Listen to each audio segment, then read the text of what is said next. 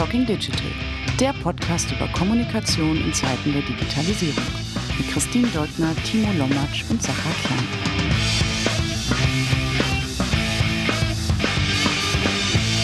Hallo und herzlich willkommen zu einer neuen Ausgabe des Talking Digital Podcast. Mein Name ist Timo Lommatsch und aus Berlin wie immer zugeschaltet Christine. Hallo Christine. Hallo. Ja, wir haben heute einen ganz besonderen Gast, wo ich mich ganz doll freue, dass er dabei ist, weil es, glaube wir werden gleich reingehen. Ein, ein unglaublich spannendes, umfassendes, großes Thema ist, das er verantwortet.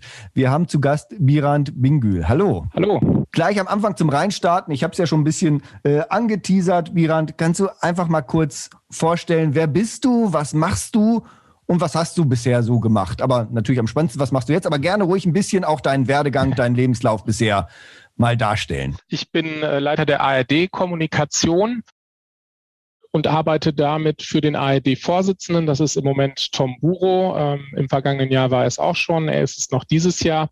Das wechselt in der föderalen ARD alle zwei Jahre. Und für die Zeit mache ich im Prinzip äh, vor allem die Unternehmenskommunikation äh, für ihn, für den Vorsitz ähm, äh, der ARD und habe vorher äh, eine Laufbahn im WDR gemacht, sowohl Kommunikationsaufgaben, ich war mal stellvertretender Unternehmenssprecher, äh, Leiter Unternehmenskommunikation, aber auch programmliche Sachen, Tagesschau. Äh, ich war in der Auslandsabteilung unterwegs. Ich habe ähm, ein Integrationsmagazin im WDR-Fernsehen geleitet, habe auch Radio gemacht. Das ist so, ähm, äh, sind so Stationen. Wunderbar. Wenn ich das richtig sehe, ich habe dich auch mal gegoogelt. Ähm, dann äh, hast du auch äh, selber redaktionell gearbeitet oder auch ähm, ähm, Buch geschrieben, wenn ich das richtig gesehen habe? Beides tatsächlich, genau. Habe ein paar Bücher geschrieben, äh, aber eher Romane als jetzt Sachbücher, aber ein Sachbuch ist auch dabei. Und äh, redaktionell, äh, ich glaube, wenn ich zusammenzähle, habe ich vermutlich mehr redaktionell gearbeitet als in der Kommunikation, aber bei der Kommunikation sind jetzt mittlerweile auch einige Jahre zusammengekommen. Ja, das heißt aber, du kennst dich ganz gut auf verschiedenen Seiten der Kommunikation und äh, der Medienproduktion aus. Und wenn wir jetzt denken, ARD-Kommunikation, also wenn ich das so von draußen ran denke, dann denke ich mir, oh mein Gott, krasser Job, weil tausend Themen eigentlich, äh, 15 äh, Sender, hunderte Kanäle, äh, eine ganz, wie ich von außen denke, sehr komplizierte Stakeholder-Landschaft mit den unterschiedlichsten Ansprüchen. Da wäre meine erste Frage erstmal, äh, wie sortierst du das überhaupt? Wie fokussierst du dich mit den hunderttausenden Themen, die da unterwegs sind? Ja, es ist alles äh, gar nicht so verkehrt, was du sagst. Das macht es aber auch unglaublich äh, spannend ähm, und man kann sehr viel gestalten und machen. Klar habe ich hier so eine Brille durch den ARD-Vorsitz, was beschäftigt äh, Tom Buro und ähm, die Intendantinnen, Intendanten. Ähm, und insofern ist das schon mal der eine Filter. Das andere ist, wir müssen unheimlich vernetzt arbeiten, ziemlich äh, gut dafür sorgen, dass Informationen schnell von A nach B fließen. Das ist äh, das Netzwerk von äh, Kommunikationsleuten bei allen anderen Sendern, Bayerischer Rundfunk, Südwestrundfunk, Radio Bremen und so weiter und so fort, total wichtig und wertvoll. Das haben wir auch in unserem Vorsitz ausgebaut, also in den letzten anderthalb Jahren dass wir äh, da mehr im Kontakt sind, mehr reingeben, was, äh, was wir gerade machen, wo wir hinwollen und äh, von den anderen äh, mehr erfahren. Ähm, das ist total wichtig. Es ist ein hartes Priorisierungsgeschäft, weil es sehr viele Themen sind. Es gibt natürlich auch regelmäßig die Intendantensitzungen, was natürlich auch Nadelöhre für häufig 30, 35 Themen sind, äh, die die ARD gerade umtreiben. Es sind zum Teil Programmthemen, es sind oft auch andere Themen, medienpolitische Themen etc. Es ist ein breiter Strauß. Äh, die Stakeholder-Landschaft, ähm, äh, wir sind öffentlich-rechtlich, wir sollen dem Gemeinwohl dienen, wir wollen das auch. Da arbeiten ganz viele jeden Tag dran. Und dann ist es einfach auch so, dass man der Öffentlichkeit Rechenschaft schuldig ist. Das ist dann bei uns noch mal intensiver als bei anderen. Wir werden viel überprüft was Wirtschaftlichkeit und ähnliches angeht, auf der einen Seite. Auf der anderen Seite sind unsere Gremien, also Rundfunkräte, Verwaltungsräte, ähm, die die Aufsicht ausüben, äh, sehr vielfältig besetzt äh, aus allen möglichen Verbandsstrukturen, ähm, ja, also von, weiß ich nicht, Umwelt, äh, Gesellschaft, NGO, äh, verschiedenste Handwerkskammer und so weiter und so fort. Äh, all die schauen darauf, was wir tun. Äh, und das ist auch gut so. Und wenn man da Sorge vor hat oder Angst vor hat oder keine Lust drauf hat, dann ist es halt nicht der richtige Job für einen. Du hast gerade gesagt, dass euer Austausch intensiver geworden ist, auch äh, zwischen den Sendern und äh, eine hohe Priorisierung äh, stattfindet. Ist das eher, eher prozessual auf der, auf der Kommunikationsebene, also äh, was Morning-Runden oder Austauschrunden betrifft, wo ihr intensiver geworden seid, oder setzt ihr da auch irgendwelche Tools ein, ähm, die euch dabei unterstützen, einfach, dass ihr wisst, was läuft, was machen andere, äh, was ist jetzt Prio? Äh, wir machen alles. Also äh, klar, das eine ist Strukturen zu schaffen, in denen man reden kann, aber die Strukturen alleine machen natürlich erstmal gar nichts. Äh, wir nutzen in der Tat Teams sehr intensiv, wie viele, mhm. viele andere auch. Ähm, aber natürlich geht es dann darum, worüber man dort spricht. Ähm, ich glaube, wir verständigen uns mehr auf, auf, auf Themen, die uns wichtig sind, die uns gemeinsam wichtig sind, wie wir sie gemeinsam spielen können. Ähm, bei Social Media ist die Vernetzung, was jetzt äh, Unternehmenskommunikation angeht, äh, viel intensiver geworden. Da ist auch ähm, das Team, das bei mir angesiedelt ist für Social Media, ähm, im Lead. Äh, wir haben deutlich dichteres Monitoring auch gestrickt, das wir auch ARD-weit bereitstellen und darüber einfach auch nochmal andere Grundlagen und, und schneller laufende Grundlagen haben, um tagtäglich auch das Tagesgeschäft zu bewältigen, weil das gehört zu den tausend Themen, die du eben genannt hast, mhm. natürlich auch dazu, neben äh, den ganz großen Sperrigen, äh, die Monate, Jahre lang äh, bewegt werden und bewegt werden müssen. Ist natürlich auch ein irres Tagesgeschäft, wenn man so viel Programm macht, so viel ähm, Themen hat. Äh, insofern ähm, musst du beides machen. Du musst äh, Gefäße schaffen, äh, um den Prozess vernünftig äh, gestalten zu können und verbindlich gestalten zu können, aber du musst es natürlich mit Inhalt füllen. Wie oft telefonierst du mit Alexander Stock vom ZDF? Das geht gar nicht so oft, wie man vielleicht äh, denken würde, aber neulich hatten wir natürlich dann auch Kontakt. Es läuft dann auch durchaus auch äh, äh, nicht nur hierarchisch, sondern auch auf Arbeitsebene, weil wir ähm, diese große gemeinsame Pressekonferenz hatten zur mhm. ARD und ZDF-Mediathek, dass wir da mhm. wesentlich enger zusammenarbeiten werden, etc. Wir haben immer Kontakt bei äh, Themen, die Finanzierung angehen, ähm, Rundfunkbeitrag, äh, Dienstmedienpolitische gehen, da guckt man oft, da macht es einfach auch Sinn, dass die öffentlich-rechtlichen äh, mindestens voneinander wissen, äh, wie sie mhm. dazu stehen und wie sie unterwegs sind und an anderer Stelle äh, natürlich sich auch abstimmen. Es gab ja auch verschiedene äh, Kommuniqués von uns, wo, äh, wo wir gesagt haben, das kommt jetzt von ARD, ZDF und übrigens auch dem Deutschlandradio. Ihr habt ja beide eben schon festgestellt, dass es unglaublich äh, komplex, viele, viele Anspruchsgruppen, die da bedient werden.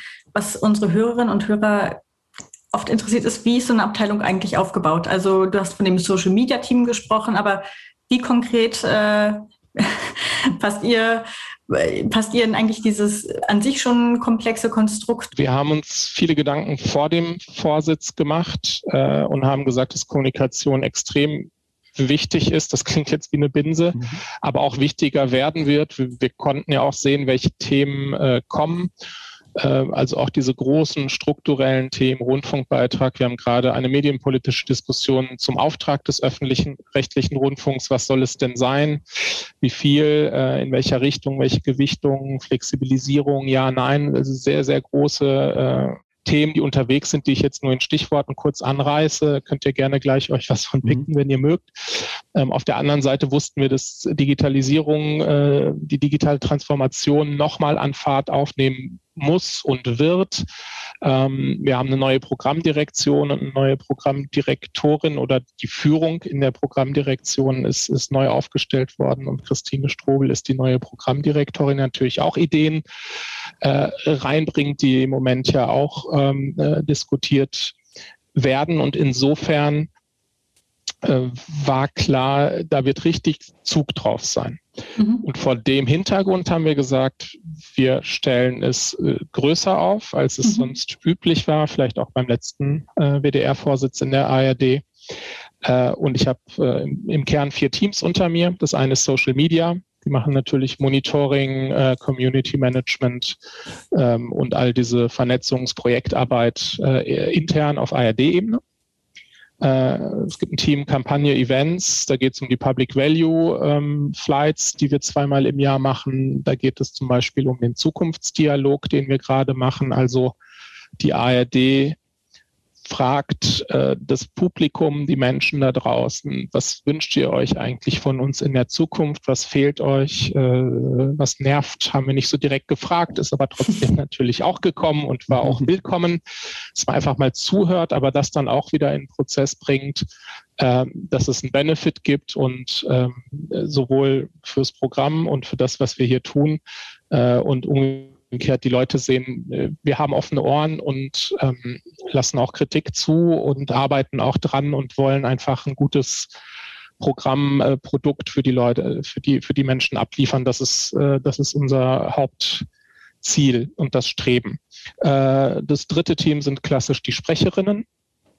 Da haben wir zwei. Da mache ich in Teilen auch noch äh, etwas mehr mit. Wir haben natürlich eine Planung ähm, und wir haben ein Team Content, äh, die, äh, wie der Name sagt, Inhalte bereitstellen, Videos bereitstellen für Social Media, ähm, äh, die äh, an Reden beteiligt sind, an, an äh, größeren Berichten und ähnlichem äh, mitschreiben, die zusätzlich zu dem, was die Pressesprecher in der Tagesaktualität schaffen, auch an Themen dran sind, die dann auch in Kommunikation fließen können, aber eben etwas länger laufen.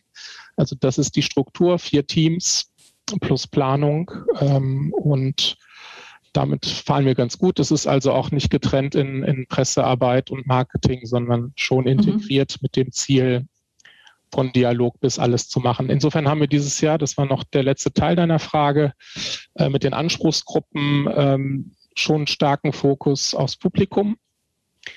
Äh, an der Stelle durch den Zukunftsdialog, das zieht sich durchs ganze Jahr, das Projekt. Äh, es ist natürlich so, dass Medienpolitik eine große Rolle spielt. Ich habe ja eben schon gesagt, dass ähm, auf Rundfunk Referentenebene äh, und ähm, im politischen Raum eben es um den Auftrag geht, wie soll der ausgestaltet sein. Da entsteht dann ein neues Gesetz am Ende oder ein aktualisiertes Gesetz.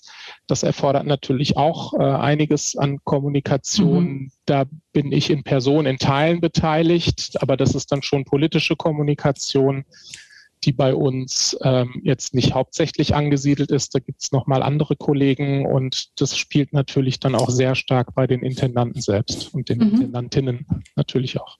Ich ähm, habe dich vorhin gefragt, du hast ja, weißt ja, welchen Hintergrund ich habe, äh, eher aus der Jungen- und Digitalwirtschaft, aber auch aus anderen Wirtschaftsbereichen kenne ich das als Kommunikatorin, muss man oft erklären, wie Journalismus funktioniert als eine Anspruchsgruppe. Ähm, Gerade hat äh, der Beirat Junge Digitale Wirtschaft äh, ein Positionspapier veröffentlicht, in dem sie gefordert haben, die Presse muss äh, stärker äh, äh, gehandelt werden oder auch in ihre diszipliniert, Richtung. Diszipliniert, danke, Timo, diszipliniert werden. Also du siehst, ähm, andere Kommunikatorinnen haben massive Aufgaben nach innen auch, äh, was Aufklärung angeht, äh, um überhaupt erstmal die Mechanismen von Kommunikation und, und Pressearbeit äh, klarzumachen. Jetzt ist bei dir genau das Gegenteil der Fall. Du bist umgeben von JournalistInnen. Und ich frage mich, ist das ein Geschenk oder eine andere Herausforderung? Das ist eine ganz äh, spannende Frage, weil zum einen natürlich äh, wir erleben, und ich bin ja selbst Journalist, äh, dass Journalisten durchaus meinen zu wissen und zu verstehen, wie Kommunikation funktioniert.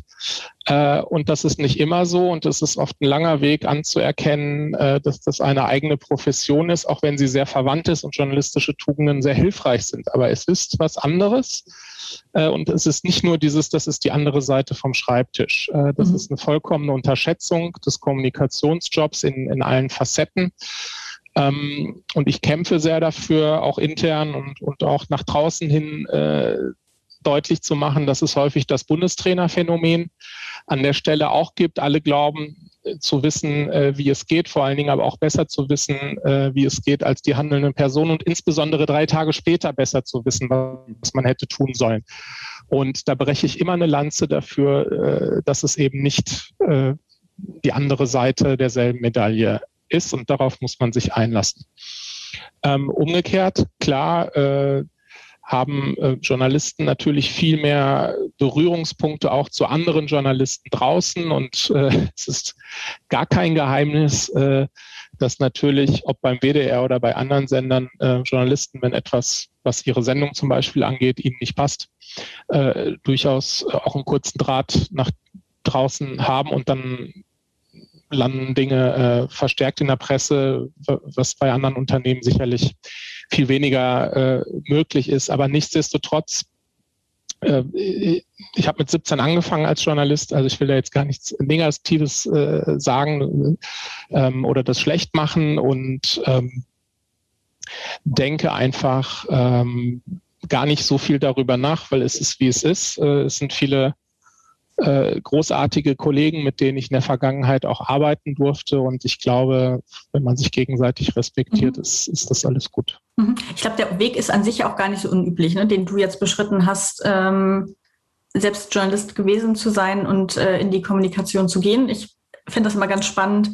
Ähm, ich kann mir vorstellen, zu wissen, welche, welche Fähigkeiten und Einblicke du mit einfließen lässt in die Arbeit heute. Ich würde aber fragen, was hast du nicht antizipieren können oder was hat dich eher überrascht ähm, auf dem Weg zu dem Kommunikator, den du, der du heute bist? Meine erste Berührung, da reden wir jetzt vom Winter 2010. Äh, und äh, dann bin ich natürlich auch so mit dem Gefühl gekommen, na, ich komme doch aus den Medien, ich mache das schon eine ganze Weile und äh, das ist schon, äh, kann schon nicht so ein großartig anderer Schnack sein. Äh, aber er ist es halt und deswegen hat es mit Sicherheit drei, vier Monate äh, gebraucht, um da sich erstmal zu adaptieren und da reinzukommen. Ich glaube, dass der größte Schritt ist, den Perspektivwechsel zu machen und bereit sein, bereit äh, sein zu wachsen. In dem Sinne, äh, wie ich es eben schon formuliert habe, es, es ist was Neues und ich kann nicht eins zu eins äh, mich da reinflanschen äh, und dann genauso weitermachen wie vorher. Äh, und was ich mit Perspektive meine, ist natürlich, äh, hier ist immer eine hohe Nähe zur Intendanz und zur Geschäftsleitung, die natürlich auf fast jedes Thema einen Adlerblick hat. Ähm, und vorher kam ich äh, aus einem Programm, wo ich in, für eine Sendung gearbeitet habe und man weiß gar nicht, was in den Ebenen, also ich sehe noch meinen Abteilungsleiter, aber die da drüber, die, die sehe ich schon einmal im Quartal oder so. Mhm. Äh, und habe diese, diese, diese Perspektive gar nicht. Und äh, das ist irre spannend gewesen und schwer gewesen, da reinzukommen. Und äh, jetzt hat die ARD auch ein solides Protokollwesen, wo es immer äh, gut zu lesen gibt, mhm. um sozusagen auf, auf Ballhöhe zu sein, was in welcher Sitzung dann auch äh, passiert ist und zu lernen, zwischen den Zeilen zu lesen und so weiter und so fort. Also das war ein Weg. Äh, das ist auch nicht ohne. Es ist aber auch lernbar, wenn man sich eben darauf einlässt und dies darauf einlassen ähm, war, glaube ich, der, der eine große Schritt. Und der andere große Schritt ist, diese Perspektive zu sehen, sie aber möglichst häufig mit der anderen Perspektive, die ich jetzt so gut kannte und ich hoffe auch noch kenne aus, aus Programmmachersicht in dem Fall, äh, das zusammenzubringen und immer wieder auch rückzukoppeln. Und das hilft, glaube ich, auch äh, einer Intendanz und, und einer Geschäftsleitung insgesamt, da immer wieder Leute um sich herum zu haben, die die Ohren halt überall haben und, und das auch wieder herantragen, sagen, äh, es mag sein, dass euch das irre beschäftigt, äh, der Schuh drückt ganz woanders. Wir haben jetzt schon ab und zu äh, das Thema touchiert. Ähm, ich würde gerne noch mal tiefer reingehen in das Thema Social Media weil das ja doch auch ein, äh, ziemlich äh, was verändert hat, auch seit 2010, seitdem äh, äh, du jetzt auf, auf der anderen Seite dabei bist und es vielleicht auch ein Thema ist, dass halt äh, manche gestandene Journalisten dann doch nicht so äh, verstehen. Andere nutzen es ganz viel, wie du gesagt hast. Da sind die Kanäle völlig offen, auch transparent offen für jeden mitzulesen, wenn sich dann jemand äh, wieder an den Journalisten bei Twitter wendet, von der einen Seite zur anderen Seite. Und da sehen wir auch diese ganze Stakeholder-Landschaft. Und ähm, was mich besonders interessieren würde, ist, ist dahingehend, wir wissen, äh, die ARD äh, oder die Öffn der öffentliche Rundfunk hat auch Kritiker, ähm, Kritikerinnen äh, schon ewig, schon immer eigentlich seit Bestand. Und da gibt es mal welche, die machen wohlformulierte Positionspapiere, manche, die äh, geben mal kurz ihren Unmut aus. Es gibt aber auch sehr viele Trolle, die wirklich beleidigen, gerade in Social Media angreifen, hetzen. Und es gibt in Social Media dann auch noch auf der anderen Seite die orchestrierten, die irgendwie organisierten großen Shitstorms, Hate-Kampagnen, auch gegen euch, gegen äh, Einzelpersonen vom öffentlichen Rundfunk, gegen den Rundf öffentlichen Rundfunk allgemein. Meine Frage wäre, ähm, wie, wie geht ihr damit um? Wie geht ihr mit diesem ganzen Thema Hate Speed, Hass in Social Media um? Ein weites Feld ähm, treibt uns natürlich stark um. Ähm, deswegen haben wir auch bei dem Aufbau des Teams gesagt, das müssen wir auch verstärken. Ähm, insofern habe ich da relativ viele Kolleginnen und Kollegen äh, in, in der Truppe, die wirklich äh, tagtäglich, ähm, auch sehr ausführlich und von frühmorgens bis spätabends sowohl monitoren als auch Community-Arbeit machen. Das heißt, das eine ist natürlich, sehe ich das, wie schnell kriege ich äh, das mit, bin ich in der Lage, das ja am Rande zu 24-7 äh, zu verfolgen. Und dann wissen wir auch, dass, dass manches soziale Medium wie Telegram natürlich viel weniger zugänglich und einsehbar ist. Und nichtsdestotrotz passieren dort auch Dinge, äh, auch Dinge, die uns betreffen. Ähm, und, und wie kann man sozusagen erstmal überhaupt äh, den Blick haben, ähm, egal mit welchen Tools, die man dann da auch drüber laufen lässt, sozusagen. Das andere ist, äh, mit welchem Ton ist man da unterwegs ähm, und welcher Ton kommt einem entgegen. Wir versuchen immer sehr sachlich äh, zu sein, äh, wenn möglich, äh, auch mal ein Augenzwinkern reinzubringen etc. Aber du hast nicht Unrecht, uns schlägt natürlich in Teilen auch äh, ziemliche Pöbelei entgegen. Was nicht heißt, dass da nicht auch ganz viel berechtigte Kritik unterwegs ist, äh, wo wir auch eine Haltung entwickelt haben, das dann einfach auch mal äh, ziemlich schnell zuzugeben und zu sagen, und äh, war, war verkehrt, äh, mhm. sehen wir ein, wir machen es jetzt besser so. Ne? Das ja ganz, fällt nicht jedem Unternehmen schwer. Ähm, muss Christine von den Startups erzählen, wie leicht es da vielleicht war. Ich weiß es nicht, aber äh, üblicherweise gibt niemand erstmal per se so gerne äh, zu, dass was nicht äh, so dolle war. Aber äh, wir machen es äh, als öffentlich-rechtlicher im Auftrag der Menschen, die dafür bezahlen. Und wir machen es ja auch öffentlich. Man kann ja alles sehen, mhm. was wir äh, senden oder alles hören. Ähm, das würde ich schon gerne sagen und unterscheiden. So, und bei den Trollen und so weiter und so fort, äh, können wir in Teilen sehr genau nachverfolgen, was passiert, wie es passiert, dass es, wie du sagst, auch wirklich Verabredungen gibt. Zu der Uhrzeit greifen wir äh, das an. Ähm, wir hatten auch eine Fake-Geschichte hier im Rahmen des WDR, die mal ein Wochenende äh, mhm. gekostet hat, wenn man so möchte, ähm, um es als äh, solches zu entlarven, was uns dann auch gelungen ist. Das sind dann natürlich auch positive, erfolgreiche Geschichten, wenn man ganz schnell am Ball war, ganz schnell intern auch aufklären konnte in so einem großen Geflecht wie der ARD äh, und es dann noch nach außen transportiert gekriegt hat. Die Social-Media-Kollegen selbst setzen sich sehr bewusst damit um, äh, aus, äh, was auf sie da einprasselt äh, und, und sprechen da äh, auch viel drüber, wie grenzt man sich auch davon ab, irgendwo, was da kommt und nimmt es nicht persönlich, weil die kriegen das jeden Tag acht Stunden. Ja und da ist immer genug dabei. Und um so einen Mechanismus vielleicht mal äh, zu beschreiben, also wir können schon äh, feststellen und nachzeichnen, dass ich nehme jetzt mal eine, eine äh, rechtsaußen verschwörungstheoretische Bubble, die jetzt, die jetzt was platziert, ähm, die hauen das raus, aber in dem Moment, wo sie es raushauen, dauert es Minuten, bis sie versuchen, ähm, renommierte äh, Medienvertreterinnen, Medienvertreter, äh, von denen sie denken, dass die auch äh, kritisch gegenüber der ARD oder dem öffentlich-rechtlichen sind, die sofort anzusprechen, äh, wenn sie sie nicht sowieso direkt taggen, äh, sie aber auch mit persönlichen Nachrichten zu kontaktieren, etc. In, in einem Fall hat es, glaube ich, 15 Minuten gedauert, bis äh, dann der erste Anruf bei mir einging. Ähm, es gibt diesen Vorwurf, äh, die rennen mir die Bude ein ähm, und ich muss sie mhm. jetzt fragen, ist da was dran oder nicht? Und äh, sie haben zwei Stunden Zeit und dann muss ich äh, Verdachtsberichterstattung machen. So, das ist durchaus eine Rede. Das heißt, mhm. da wird versucht, ein Spillover zu schaffen. Ähm, das ist gar nicht mehr, das kommt jetzt aus irgendeiner äh, unseriösen, wie auch immer, äh, Ecke, sondern man versucht, in die FAZ zu kommen, in die Welt zu kommen, in die Welt am Sonntag zu kommen und damit eine bürgerliche Mitte immer wieder zu erreichen mit der Botschaft, äh, das ist alles ganz schrecklich, was sie da machen. Äh, die unterdrücken Meinungen beim öffentlich-rechtlichen Rundfunk. Äh, die sind alle auf eine bestimmte Linie getrimmt und es ist äh, Volkserziehung und so weiter und so fort. Also dieses ganze Narrativ äh, immer wieder unterzubringen, Tag für Tag für Tag. Und das ist natürlich so, dass das Modell steter Tropfen hüllt den Stein. Wir können auch ganz gut sehen, ähm, dass das eine niedrige dreistellige Zahl, wenn überhaupt, ist von, von Leuten, die das intensiv verfolgen aus äh, verschiedenen Richtungen. Also die machen diesen, diesen Krach und diesen Noise ähm, rund um den öffentlich-rechtlichen Rundfunk. Und äh, so, dem muss man sich stellen. Deswegen haben wir das gestärkt äh, und da auch stattfinden und Schweigen ist, ist einfach auf Social Media halt keine Antwort oder ne, überhaupt nicht da sein. Deswegen sind wir auch oft noch mehr Kanäle gegangen, als es das vorher schon gab, etc. pp, um auch unsere eigenen Sachen zu platzieren.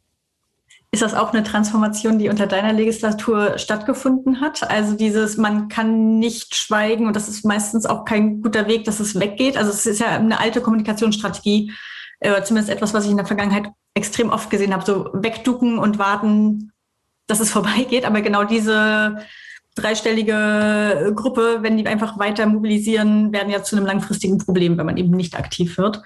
Das denke ich absolut. Ähm, meine Erfahrung mit dem Netz ist auch ganz klar, dass ja die Meinungsbildung in Echtzeit passiert. Das heißt, es wird das rausgeblasen. Die Leute reagieren schon darauf. Und wenn man dann erstmal noch überlegt, ob wir überhaupt sollen und wir noch fünf Abstimmungsschleifen einbinden und dann müssen wir aber noch den fragen und die fragen und da ist die Meinung gebildet, im Netz mhm. zumindest. Und der Spillover in äh, renommierte Medien womöglich dann auch schon gelungen äh, und dann klappert man hinterher. Insofern absolut äh, ja, äh, es kommt auch stark von mir. Ich habe aber durchaus auch einen Teamleiter, äh, der das auch wirklich um, super umsetzt und, und äh, realisiert mit seinem äh, Team meiner Meinung nach. Es könnte auch noch mehr sein, äh, aber das ist dann irgendwann äh, sicherlich auch eine Kapazitätsfrage. Mhm. Aber äh, das ist mir total wichtig, weil ich denke, natürlich kann Schweigen auch mal klug sein und man muss nicht über jedes Stöckchen springen. Ne? Mhm. Also jetzt nicht mit Aktionismus mhm. verwechseln, aber den Handwerkskasten voll zu haben und zu wissen, ich kann auch schnell reagieren, ich kann aber auch bewusst mal vorbeischwimmen lassen und äh, schweigen. In den Zustand wollte ich das schon bringen und das haben wir, glaube ich, äh, durchaus geschafft. Und das gehört dann natürlich wie immer, das kennst du dann aber auch, äh, das Vertrauen in die Kommunikatoren. Mhm dass sie das schon vernünftig machen und jeder macht Fehler und man liegt mal ein bisschen daneben oder mehr daneben, aber äh, es gar nicht erst zu probieren, ist äh, zu wenig. Total. Einfach aus Interesse. Seid ihr mittlerweile in einem 24-Stunden-7 Setup unterwegs aus diesen Gründen? Also müsst ihr ständig besetzt sein und also das Monitoring läuft ja auch automatisiert, aber muss das auch jemand auf dem Schirm haben, 24-7, um solche Sachen schnell adressieren zu können? Oder, oder schafft ihr das in einem, in Anführungszeichen, geregelten Tagesablauf? Also mit 9 to 5 hat das natürlich nichts zu tun mhm. und äh, auch nicht mit einem Einschichtbetrieb. Insofern sind wir da wesentlich mhm. intensiver unterwegs, ja. Ja. Es geht auch nicht an, die Stoßzeiten sind halt auch früh morgens äh, äh, und äh, am Abend, ähm, bei den meisten zumindest äh, der sozialen Medien, wo wir unterwegs sind. Äh, und natürlich bringt das auch Credit und Glaubwürdigkeit, wenn man zu der Zeit, wo die Leute unterwegs sind, äh, auch unterwegs mhm. ist und nicht am späten Vormittag des nächsten Tages auf irgendwas reagiert. Das ist halt zu langsam. Mhm. Also ich glaube auch eines, eines der Learnings aus, aus der Arbeit in den sozialen Medien der letzten Jahre, dass äh, da nicht äh, 17 oder 18 Uhr äh, die Leute auch abschließen und nach Hause ja. gehen, sondern da fängt das ja, ja meistens erst an, wenn es ja. mal irgendwie hochkocht. Ähm, du hast über neue Kanäle auch gesprochen, neue, neue soziale Medien, die ihr auch abdeckt. Ich frage mich, kann man alles mitmachen oder wo zieht ihr die Grenze? Du hast vorhin auch Telegram gesagt, ne? Da passieren auch äh, irgendwie Sachen schwieriger zugänglich. Also wie viel kann man dann eigentlich abdecken jetzt konkret in eurem Fall und wo zieht man für sich dann auch? Also sind es einfach die großen Plattformen oder, oder wie nischig geht man? Ja, für uns sind schon die großen. Also wir haben das alles vor unserem Vorsitz analysiert gehabt und gesehen, dass bei Instagram eigentlich wir die Vermutung hatten, dass wir auf ein wesentlich jüngeres, auch wesentlich äh, zugewandteres Publikum stoßen können mit den richtigen Inhalten. Da gab es von anderen Channels, die, die wir uns angeguckt haben, der ARD und bei Funk und so weiter, äh, durchaus viele Fingerzeige äh, darauf, äh, dass wir da gut ankommen können mit dem, was wir machen, wenn wir das richtige Angebot machen. Das heißt, äh, was überhaupt nicht funktioniert, ist, dass wir äh, ein Ding auf allen Kanälen die ganze Zeit mhm. raushauen, sondern du musst bereit sein, dich auf den Kanal äh, zu spezialisieren und anzupassen und auch unterschiedliche Dinge zu posten, was den Postingplan natürlich nochmal komplexer macht und größer macht und äh, eine andere Tonalität verlangt. So und insofern äh, macht Instagram äh, uns und dem Team durchaus auch wirklich Spaß. Ähm, Twitter ist natürlich sehr äh, bevölkert von, von Medienschaffenden, von, von Politikerinnen, Politikern, politiknahen mhm. äh, Leuten sicherlich die größte. Da sind wir auch, äh, haben wir auch die größte Reichweite und die meisten Follower und so weiter und so fort. Ähm, da findet sicherlich die schwierigste Diskussion statt. Ähm, wir fanden LinkedIn aber auch noch einmal ähm, sehr spannend unter dem Gesichtspunkt auch, ähm, des digitalen Wandels, den wir machen, weil wir da den Eindruck hatten, dass es eigentlich gefühlt 50 Prozent von dem, was da diskutiert wird, ist nach vorne, ist, äh, wie sieht's mit New Work aus, was ist damit, mhm. habt ihr das schon ausprobiert? Äh, so läuft äh, die digitale Kommunikation, Strategien und so weiter im Kommunikationsbereich so dass wir da gesagt haben, ähm, da wollen wir so einen Akzent setzen, mehr mhm. mit Digitalthemen, äh, die auf Twitter dann vielleicht weniger verfangen und auf Instagram geht es mehr um Personality und Programm. Mhm. Und nicht so sehr um den Überbau und äh, wie neun, neun Landesrundfunkanstalten miteinander funktionieren. So, ne? Und wenn man all das bereit ist zu investieren, finde ich, kann man so weit gehen. So, und da ist einfach die Kapazitätsgrenze äh, bei uns äh, der Machbarkeit. Und äh, das ist okay. Ich würde mich aber nicht scheuen, auf andere zu schauen. So, also auch TikTok ist die Tagesschau ja auch mit einem sehr fokussierten und angepassten Konzept unterwegs und erfolgreich. Äh, wird das gar nicht ablehnen, aber man muss was völlig anderes machen. So, mhm. das, das, muss einem bewusst sein. Kann ich einfach noch, noch einen Kanal und ich baller die ganze Zeit dasselbe Zeug raus. Äh, das funktioniert nicht. Also das muss ganz stark auf die Zielgruppe ausgerichtet sein. Klingt auch banal, ist aber im Doing richtig Arbeit. Absolut. Und ich glaube, genau das ist der Punkt. Alle wissen es. Jeder sagt es. Aber wenn es dann darum geht, das auch täglich umzusetzen, dann schaut, glaube ich, doch jeder dreimal hin, ob man das vielleicht nicht dasselbe nehmen kann und einfach anders schreibt oder kurzum, aber eigentlich den gleichen Content wieder rauszuhauen, weil es halt schneller geht, ist definitiv eine der Herausforderungen. Du hast ja LinkedIn eben selbst ähm, angeschnitten und äh, wir haben vor kurzem gesprochen äh, mit dem äh, Michael Manske, der die äh, CEO-Kommunikation von, von dem VW-Vorstand verantwortet. Ähm, und er hat mit uns geteilt, dass Herbert Dies jede Woche mindestens zwei Stunden Zeit investiert in Kommunikation, ein großer Teil davon auf LinkedIn. Also das auch für sich entdeckt hat als Tool und nicht mal nur, um diesen Konzern nach vorne zu bringen, sondern auch und ganz interessant als internes Kommunikationstool. Also mit den Leuten, die eigentlich für ihn unterwegs sind auf der ganzen Welt. Das ist bei euch jetzt natürlich äh, limitierter, aber ähm, ich habe geschaut und, und äh, Tom Buro ist auf jeden Fall nicht so aktiv äh, auf LinkedIn unterwegs. Nichtsdestotrotz sagst du für euch ein extrem wichtiges Tool. Ähm, genau, ihr macht wahrscheinlich eher weniger über die Persönlichkeit als über das, die, die Institution ARD. Nichtsdestotrotz würde mich interessieren, wie ihr das äh, vielleicht auch plant einzusetzen oder auch nicht. Ja, also was diese interne Wirkung angeht, mhm. das merke ich jetzt bei mir selbst auf LinkedIn, dass tatsächlich sehr viele Kolleginnen und Kollegen äh, mir da folgen. Also ich glaube ich irgendwie 2700 Follower oder sowas, äh, bin aber selber auch erst seit einem Jahr dabei, aber mhm.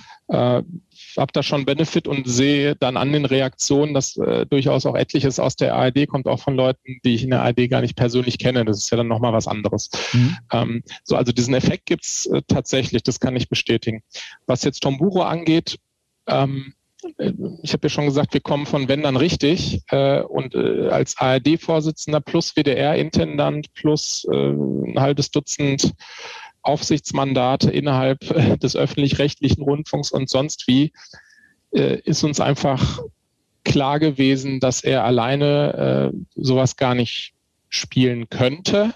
Es bräuchte eine Redaktion dann nochmal zusätzlich, die den Tomburo-Kanal mit befeuert und unterstützt.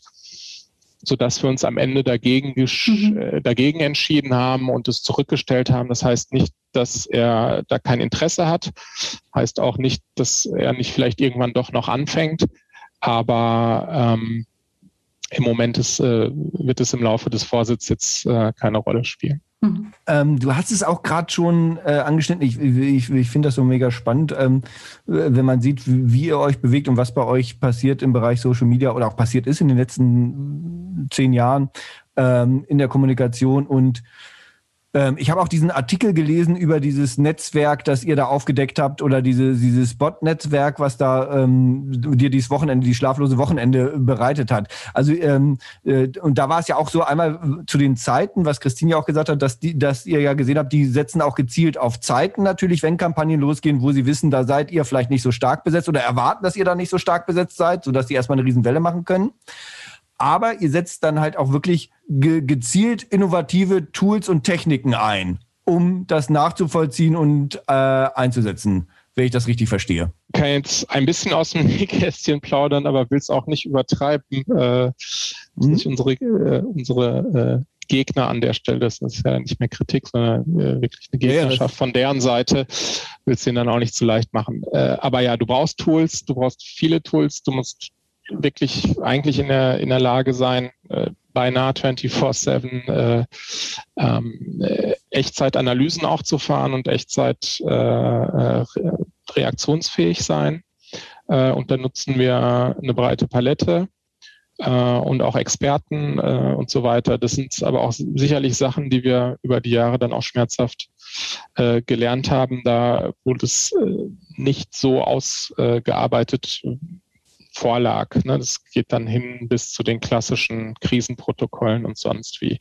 Dass da einfach Geschwindigkeit eine extrem hohe Bedeutung hat. Und damit, äh, klar, äh, diese äh, Gruppierungen suchen natürlich gerne das Wochenende, lange Wochenenden in der Erwartung, bis da einer äh, der Diensthabende oder was auch immer mal aufgewacht ist und das mitkriegt und dann in den Sender gefahren ist oder oder da ist mhm. die ganze Geschichte schon äh, halb durch. Ähm, das stellen wir schon fest. Ne? Das ist äh, lange Wochenenden ähm, und, und äh, Wochenendtage sind beliebt.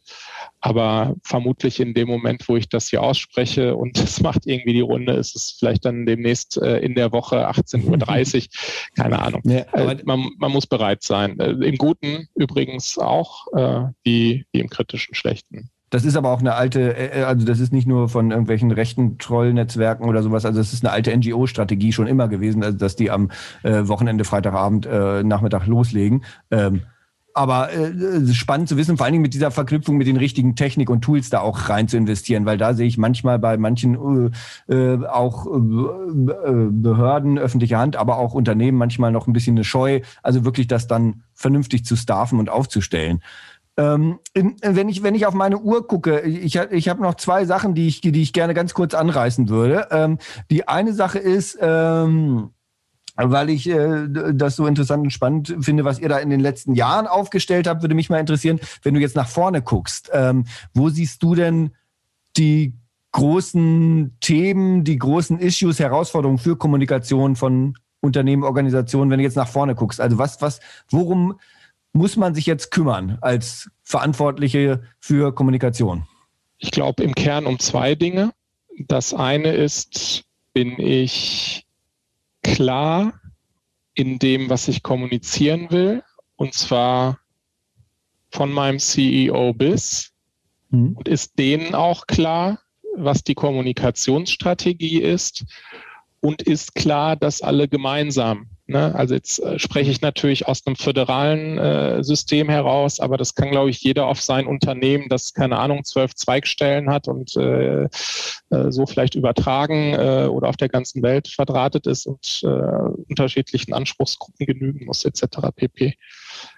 Also gibt es diese Klarheit und gibt es das Commitment und bin ich in der Lage, das sowohl strategisch langfristig als auch taktisch mittelfristig, als auch tagesaktuell schnell und in Social Media äh, stundenschnell äh, rüberzubringen und den Kurs mhm. zu halten. Ich glaube, das ist das eine Thema. Und wenn wir über Tools reden, ähm, treibt mich sehr stark um und ich sehe großes Potenzial im Bereich künstliche Intelligenz. Mhm. Ähm, wie es unterstützen kann, wie es entlasten kann.